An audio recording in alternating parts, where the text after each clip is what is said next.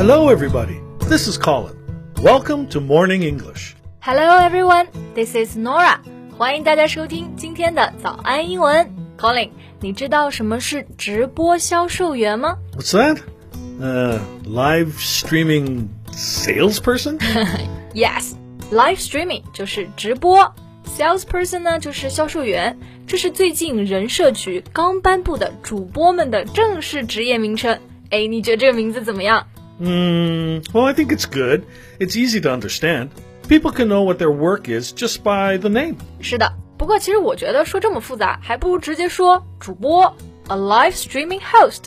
Well, that sounds more professional, like a TV host. Right，其实呢，除了主播之外啊，这几年还有很多的新职业。今天呢，我们就一起来看看这些职业如何来翻译吧。今天的笔记呢，也为大家整理好了，欢迎大家到微信搜索“早安英文”，私信回复“笔记”两个字来领取我们的文字版笔记。Okay，actually I noticed most of the new occupations are related to online business.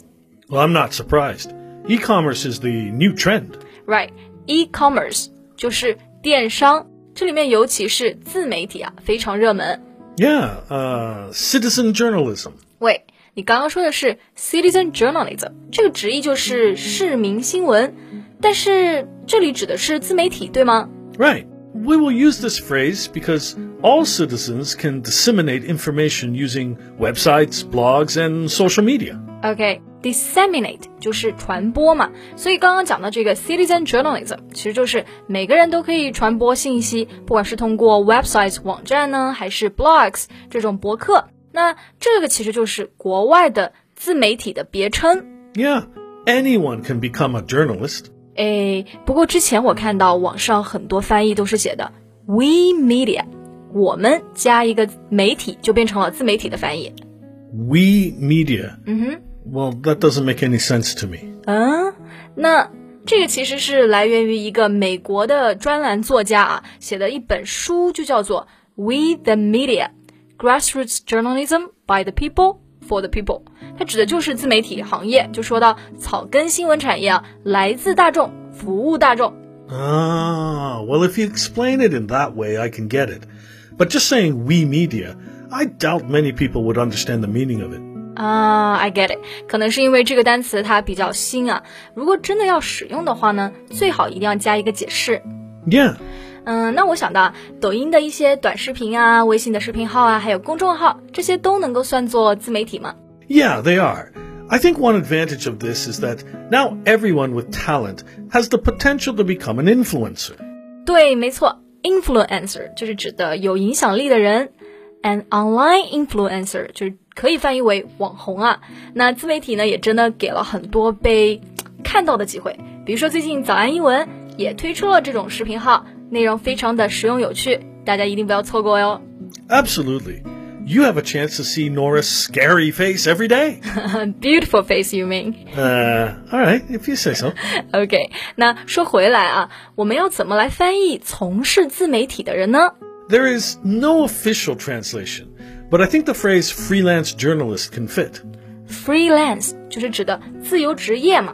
Yeah, like a freelance writer or a freelance photographer, etc. 对，那这里的这个 freelance journalists 就是指的自由新闻者，所以跟这个自媒体的人就比较接近了，就可以直接用作自媒体人的翻译。那这个词呢，也可以直接在末尾加一个 r，变成 freelancer，就是变成自由职业者啦。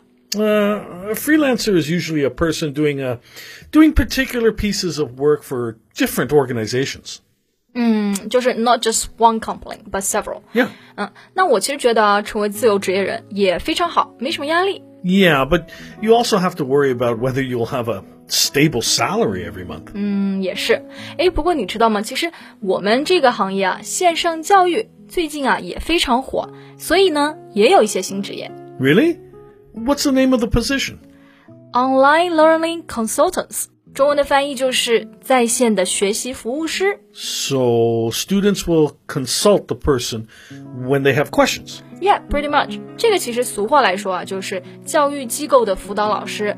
不过呀，他取了一个稍微不一样的名字。 So the TAs teaching assistants. Yeah, yeah, yeah，其实就是我们说的这种 online TAs，就是在线的教学助手 teaching assistants。 不过啊，很多老师他因为从这种线下转到线上嘛，要经历很多的困难，所以需要管理班级啊，还有很多问题要解决。So online TAs are very helpful. Okay, okay. So an online teaching assistant helps instructors with mm, classroom setup and connectivity, and uh, answers questions and the re- and and such. Yeah, yeah, yeah, you got it. Anyway, they're not the real instructors，就是并不是老师，但是要做很多相关的一些工作。 Well, this certainly meets the demand of online learning. Yeah, yeah, absolutely. Okay, Colin, do you know any other new occupations? Uh, well, I would say maybe esports players. Esports 哦，就是电竞啊。 那 players 就是玩家嘛，这个非常的时髦啊。那比如说大家可能听说过 IG 战队，就是都属于这个职业的。Yeah, good esports players can rake in big money. 是的，raking 就是 making a lot of money easily。那比如说有很多这种竞赛啊，通常奖金都是非常丰富的。Yeah, but those players also have to practice day in and out, strategize, analyze, and improve. Right, right. It's very demanding，就是也没有想的那么容易啊。那他们要 strategize，就是定制战略呀，而且每天都要 practice。那我们刚刚讲的这些工作啊，其实都算是 remote working，就是远程的上班。那有没有一些 you know other occupations that maybe you have to work outside? Hmm, yeah, okay. So if not working at home, the occupation would be oh, how about deliverymen? Ah, yes, we have to mention them. They we can see them every day in, Oh, the, in the right, office. right. Yeah, well, they deliver goods to people's houses, uh, places of work, well, anywhere really. 那我们刚刚这里讲的 delivery 就是指的运送 ，delivery man or guys 就可以指快递小哥，其实呢也可以指外卖小哥，因为这个是不是国外没有区分这么的清楚呀？ Uh, yeah, well, that's because we don't have the, you know, food delivery industry as developed as is here in China. Not many people will have this job. 啊、i see。所以呢，其实就是在国外，它的外卖行业并没有那么的发达，所以呢，并没有真正的一个这个外卖小哥的职业。所以你要说的话呢，你可以说 the food delivery man，就可以知道是送外卖的了。 Right. 那接下来呢，我还想到一个不是非常新的职业，但是也能够算，就是代驾。 Right. I often see the designated drivers even really, really very late at night. The designated drivers。 designate 就是指定啊，所以这个单词代驾嘛，它就是直译过来就是指定的司机。通常呢，他们都会骑着 mini bikes or electric scooters，就是小电动车，对吧 Yeah, yeah.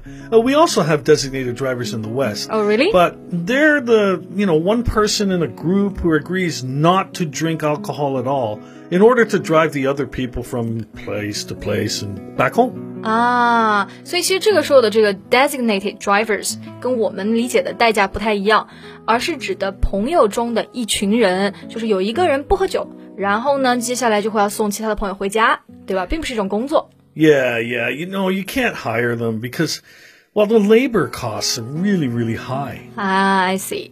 那国外呢，可能就是叫人工办事啊，还不如打车呢。Mm, 嗯哼，那国外有没有月嫂这份工作呢？ a maternity matron? 嗯，yeah yeah，a maternity 就是指的嗯、呃怀孕啊，还有生产期都叫做 maternity。那产假比如说就叫做 maternity leave，而 matron 就是指的保姆的意思，所以合起来 maternity matron 就是可以指月嫂。 Um, well, probably there are some people doing this job, uh, but it would be very uncommon. 因为国外好像也没有坐月子这个传统，对吧？ Oh, yeah, yeah. Well, this is a Chinese tradition, so I don't even know how to translate it. 是的，其实我在网上看到很多奇奇怪怪的翻译啊，但是都不是很常见。所以我觉得，如果要跟外国人解释坐月子，你就直接加一句英文解释就好了。 well, yeah. Just saying in this period, women have to stay indoors for recovery and take special care of their eating habits. 对，所以啊，其实大家以后碰到一些词不知道翻译的话，也都可以用这种方法。